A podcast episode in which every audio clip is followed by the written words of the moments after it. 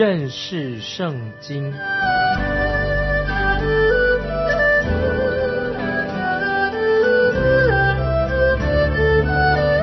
认识上帝的话，把上帝的话带到全世界。本节目是由认识圣经机构和环球广播电台联合制作，欢迎收听。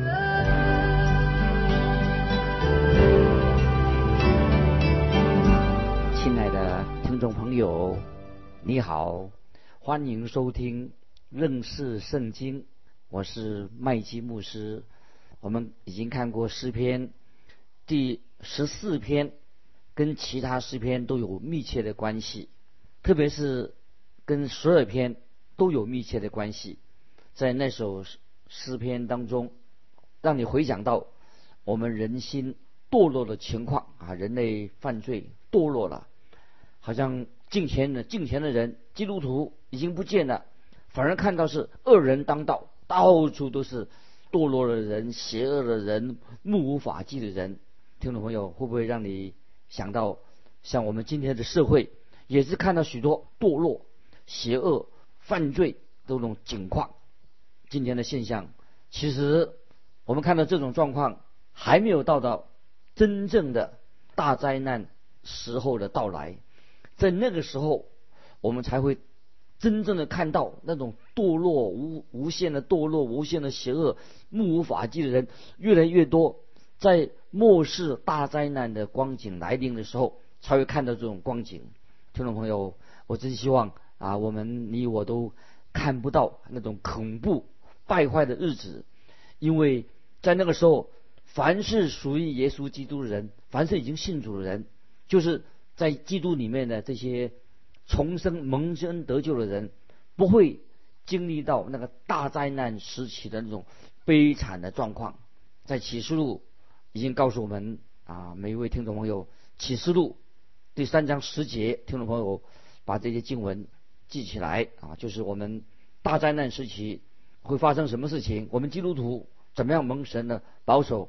主耶稣说他会保守他自己的儿女，《启示录》三章十节说：“我必在普天下人受试炼的时候，保守你，免去你的试炼。”感谢神，这是启示录讲到复活的救主耶稣在天上，他告诉我们重要的信息。所以那个时候，教会就表示那些真正信靠耶稣基督的真正的信徒，会在大灾难发生之前已经被提到天上去，离开这个世界。所以诗篇确实让我们今天的基督徒看见末世的景象。那个时候。人心败坏、邪恶的情况到底如何？请注意这几篇诗篇排列的都非常的奇妙啊！我们看诗篇十四篇，它排列的方式一共分成三部分。第一部分是讲到啊世界的败坏，非常的败坏。诗篇十四篇第二部分讲到他们会对神的儿女敌对。第三讲到神的儿女渴慕神的救恩，向神祷告。这个就是诗篇第十四篇的一个重要的信息，三部分。我们看，先看第一部分，诗篇第十四篇的第一部分。第一部分讲到世界的败坏。十四篇第一节说：“愚顽人心里说没有神，他们都是邪恶，行了可憎恶的事，没有一个人行善。”在这节经文里面说到愚顽人的原文的意思是什么呢？愚顽人原文就是指。喇叭的意思，听众朋友会不会记起来？喇叭这个人，让我们想起有个人在旧约圣经，有个人名叫喇叭，他娶了一个美丽可爱的妻子，名叫雅比该。他的事情是记载在撒母耳记上二十五章，听众朋友有空的时候可以看。这个人的名字喇叭，就说明了他的为人，他是怎么样一个人？他是一个愚顽的人。刚才我们读诗篇。十四篇第一节，愚顽人心里说没有人，他是一个愚顽人，他的头脑简单、愚蠢，他也是很无能的，他像一个傻子，像个疯子一样。我自己有一位朋友啊，他很有智慧，他是一个很有智慧的基督徒，他很会跟那些所谓无神论啊无神论者，今天也有无神论者，他就跟他们打交道。有一天啊，有一个无神论者，他对别人大言不惭的说话。他说什么？这个无神论者说什么？我不相信有神，人也没有灵魂，人死的时候就像一条狗一样就死了。所以我这个朋友就听到啊，这个无神论者这样说，这个人真的像有点像疯子，这样胡说八道。今天也有有很多人这样说，胡说八道。我的朋友就等他这个无神论者。他的朋友散去之后啊，我这个朋友，这个基督徒朋友啊，就跟他个别谈话，谈什么话呢？这位我这位基督徒有智慧的基督徒朋友，就跟这位所谓无神论者谈话的，他就说啊，我明白你说你自己是一个无神论者了。这个无神论者听了我这个朋友说话之后啊，这个无神论者又开始滔滔不绝的啊谈起自己的所谓他无神论的他的理论。他滔滔不绝的说了，那我的朋友等他说完之后，我的朋友啊，就问这个无神论者说：“我想问你一个问题，圣经说，愚顽人心里说没有神，愚顽人，按圣经说就是精神错乱的或者疯子的意思。当你说你自己是无神论的时候，有两种可能，他对这个无神论有两种可能，一个可能你不是真心的，你说这个话。”啊，没有神，你不是真心的，你不过是为了讨好、讨人欢喜，因为大家都这样说，所以你讨人欢喜才这样说。你是一个无神论者，不然的话，那你或许就是一个精神错乱的，你是一个疯子吗？我想知道你到底是一个啊，你只是口头说一说，你是一个无神论者，为了讨人欢喜，或者你真的是一个精神错乱的疯子？那么你是？哪一种人呢？结果这个人啊，这个无神论者啊，很生气，转身就走了。亲爱的听众朋友，我们想一想，如果这个奇妙的宇宙太奇妙了，只有一个疯子才会说这个宇宙里面没有神。其实我们现在的人已经发现了，这个宇宙的运行，这个宇宙是一个非常奇妙的，比我们今天人类发现这个钟表它的运行的方式。比钟表还要准确、精准，没有一只手表会自己碰巧会自己运行运转吧？一定是有一个制造手表、设计手表的人，这是一个事实。今天我们科学发现，宇宙的运转的奥妙，它的准确比一只手表更为精确。这个可以说看见这个奇妙的宇宙，就说明了必定有一位创造。宇宙的真神就是有位创造主创造了这个奇妙的宇宙，所以圣经说的很清楚：愚顽人心里说没有神。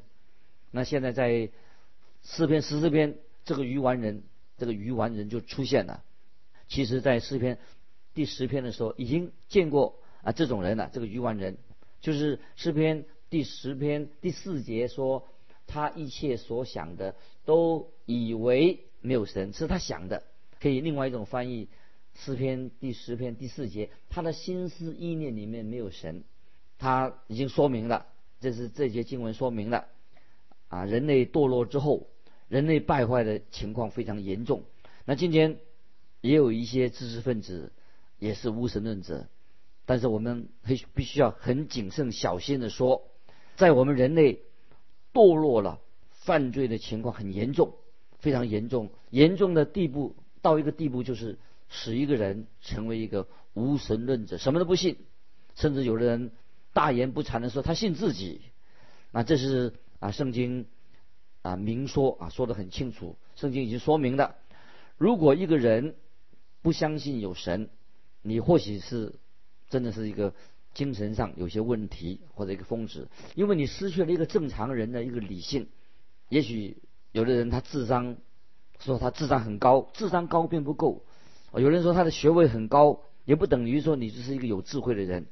从诗篇十四篇第一节就说到，他们都是邪恶，行的可憎恶的事，没有一个人行善。那么我们可以说，当时不是每一个无神论，许多无神论者，他们也是一个大罪人。他们的特色之一就是。道德败坏，这是一个特色。就是道德败坏。我有个朋友在大学里面教书，当老师、当教授的，告诉我说，他我真没有想到，有些拥有高学位、高高博士学位、某某博士学位的人，也说他自己是一个无神论者。这无神论者在大学里面也有不少人。那么有些这些某无神论者，在他们看他们的生活是道德上非常的败坏。这些所谓无神论者，常常是活在有些人不是每一个人都活在。道德上，包括身体的污秽当中，这是我们所领受、所知道的发生的事情。接下来我们看诗篇十四篇第二节：耶和华从天上垂看世人，要看有明白的没有，有寻求神的没有。我们的神从天上看看世人，看今天的人，神看见了什么呢？接下来我们看诗篇十四篇第三节，重要，这个经文很重要。他们都偏离正路。一同变为污秽，并没有行善的，连一个也没有。使徒保罗在罗马书三章十二节也是同样的引用啊诗篇的话。罗马书三章十二节说：“他们啊都是什么偏离正路，一同变为无用，没有行善的，连一个也没有。”当然，保罗不单单是说到无神论者，其实保罗也说到。今天我们世上每一个人，包括你跟我，就是你我，我们人类堕落以后的光景、堕落的状况是什么？虽然我自己不是无神论者，或者你也不是一个无神论者，但是在神的眼中，我们在神面前都是罪人。我们没有行善，我们人类啊是堕落了，是败坏的。所以前三节经文都告诉说，我们人类。已经堕落了，变成堕落的状况，何等的败坏啊！实在非常的悲哀。那接下来我们看到诗篇十四篇的第二部分，讲到啊，有人对神的儿女有敌，敌对神的儿女。说到有些人不仅仅他们反对神，他们是无神论者，他们也直接的反对神的儿女。接下来我们看诗篇十四篇的四到六节，作孽的都没有知识吗？他们吞吃我的百姓。如同吃饭一样，并不求告耶和华。他们在那里大大的害怕，因为神在异人的族类中。你们叫困苦人的谋算变为羞辱。然而，耶和华是他的避难所。我把这个经文啊再念一遍：诗篇十四篇四到六节。作孽的都没有知识吗？他们吞吃我的百姓，如同吃饭一样。并不求告耶和华，他们在那里大大的害怕，因为神在异人的族类中。你们叫困苦人的谋算变为羞辱，然而耶和华是他的避难所啊！今天我们看到有些有钱的人、有权利的人，表表面上看起来好像是一个好人，其实非常他们很虚伪。有钱有势的人，他们常常不愿意放弃他们的地位，放弃他们的。财富来帮助穷苦人。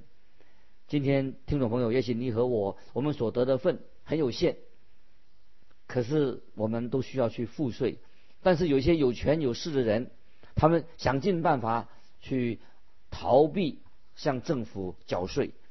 那么我们的神很非常认识人的本性，听众朋友，神也很知道你的本性，就是。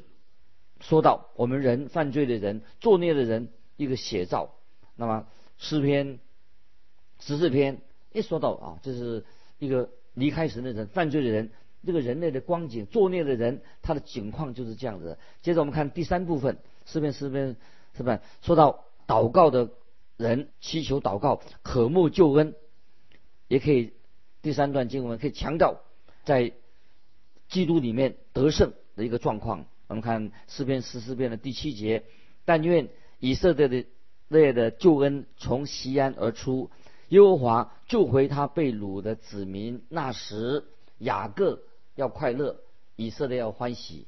那这节经文，那么已经说到，诶，预言神的子民，我们基督徒会有一天会得到一个荣耀得胜的日子，定会来到。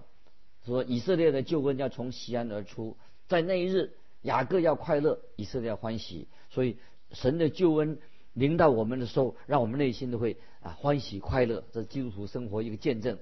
但是听众朋友，我们不要误解这节经文的意思。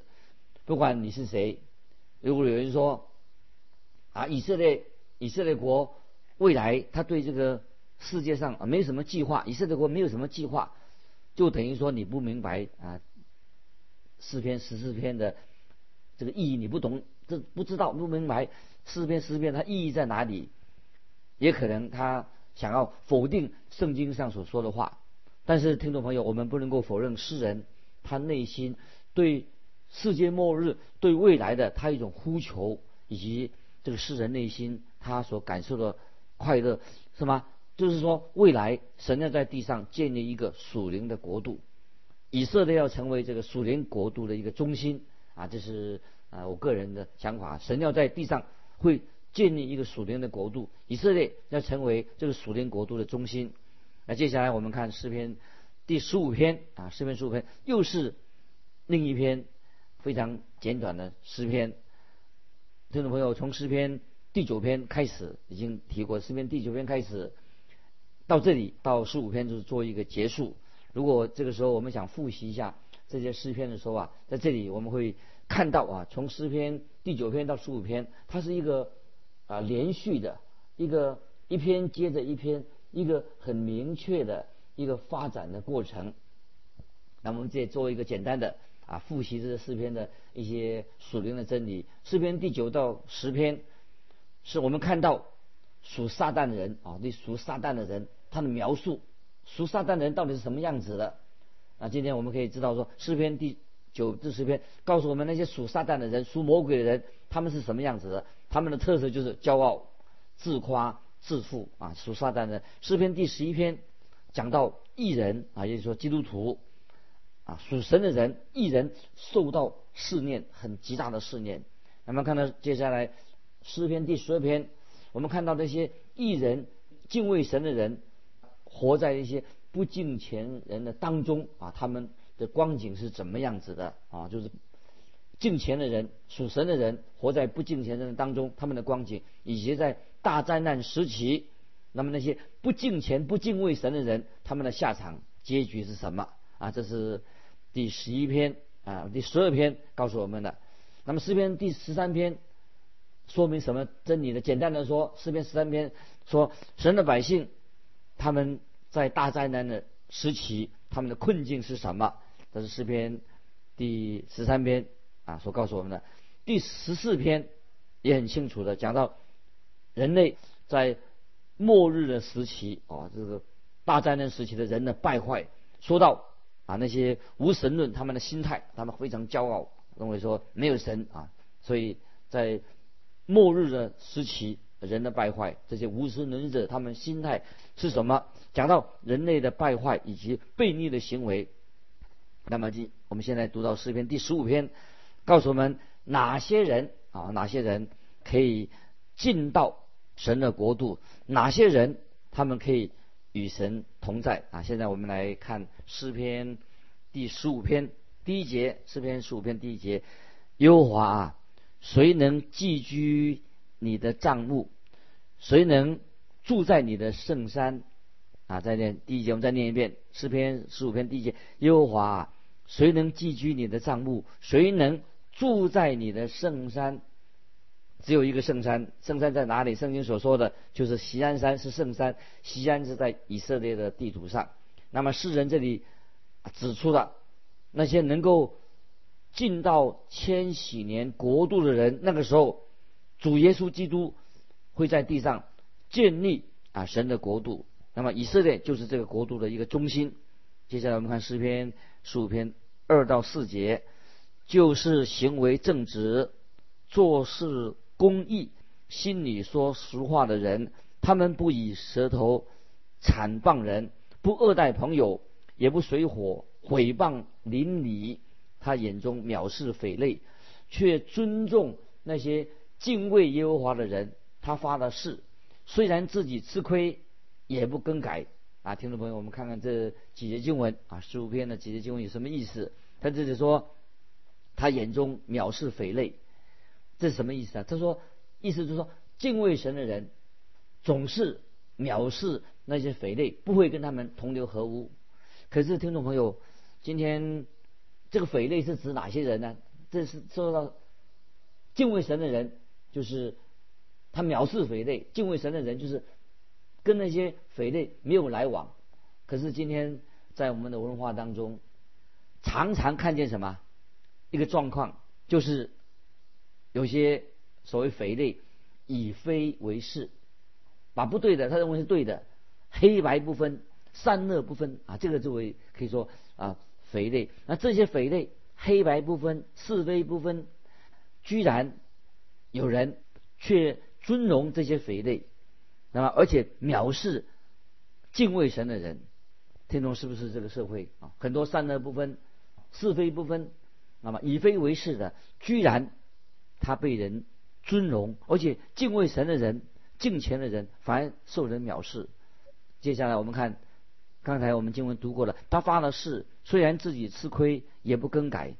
那么说到敬畏神的人，他们会继续的做那些合乎神旨意的事情，他们会做正确的事情，不会为了保、为了自保改变了他们的善行。所以，一个敬畏神的人，不要见人说人话，见鬼说鬼话啊！就是应该做一个正直的人。要做一些合乎神心意的事情，不要为了自保而改变了自己遵行神的心意。我们基督徒当然会软弱，也会犯罪，求助怜悯。我们要做一个正直的人。接下来我们看诗篇十五篇第五节，他不放在取利，不受贿赂以害无辜，行这些事的人必永不动摇。在诗篇说到大卫。所说的跟新约圣经的雅各书，大卫在这里所说的跟新约雅各书第二章十八节说的是一样的。那么我们啊看这节经文啊二到四节，就是行为正直、做事公义、心里说实话的人，他不以舌头残谤人，不恶待朋友，不水火毁谤邻舍，他眼中藐视肥类，却尊重那敬畏耶和华的人。那么在新约圣经跟大卫这里所说的有相同的地方，就是雅各书，听众朋友可以翻到雅各书新约雅各书二章十八节，雅各书二章十八节这样说：必有人说你有信心，我有行为，你将你没有行为的信心指给我看，我便借着我的行为将我的信心指给你看。那么。这节经文，雅各书二章十八节什么意思呢？我再读一遍：必有人说，你有信心，我有行为，你将你没有行为的信心指给我看，我便借着我的行为将我的信心指给你看。曾经有一位神学家说的：只有因着信心才能得救。我们是因信称义，靠着信心得救。但是光有因信称义，光光有得救的信心，而且没有好的行为，那么这个信心可能是不够的，也许是虚假的。有真正信心的人，必然因信称义，必须要有好的行为的见证啊！这是听众朋友我们要所明白的。那么今天再说，谁能够站立在神的面前呢？就是那些对神有信心的人，也是那些因信。能够过一个敬虔公益生活的人，有信心没有行为，那个信心是什么样的信心呢？可能是虚伪的。今天听众朋友，我我要问说，你的信心，你说你信耶稣，你的行为有好的见证吗？我看到很多人啊，今天基督徒说啊，耶稣基督啊快要再来的，说主再来的，可是说这个话的人，在他们的行为上没有看见他是真正等候主再来，在生活上没有什么改变。没有什么好的行为。如果今天听众朋友，你我真正相信主耶稣有一天会再来，那么你也如果你真正相信有一天你会站在主的审判台前向他交账，那么你现在必须要啊啊好好的反省自己的行为，你必须要在你的生活上要按照神的旨意来生活，那么这个才是真正的考验你是否真正的爱主，真正的是期待主耶稣再来。所以我说这首诗篇非常的。精彩，巴不得听众朋友，我们读诗篇、十三篇、十四篇、十五篇啊，都是让我们啊借着神的话，对我们自己啊的行为，我们应当有一个啊深深的反省，在神面前，我们是不是按照神的旨意来生活？如果我们今天有软弱，我们啊求神赦免我们，耶稣的宝血洁净我们，让我们不但是有信心，那么这个信心会产生一个好的行为，为主做美好的见证。所以诗篇十三、十四、十五篇都非常的精彩。我们等候主来，我们等候主耶稣有一天来到这个世界上。同样的，我们也应该在我们的行为上啊，常常啊反省我们自己，我们是不是有一个好的见证生活的行为，在家里面、在学校里面、在工作上，我们过一个公益、讨神喜悦的生活啊，这是这是真正等候主再来的一个心态。所以雅各叔叔说。你将你没有行为的信心指给我看，我就借着我的行为将我的信心指给你看。听众朋友，你说你信耶稣的，有没有把我们的信心从行为里面能够有个美好的见证？啊，时间的关系，我们就分享到这里。愿神祝福你，我们下次再见。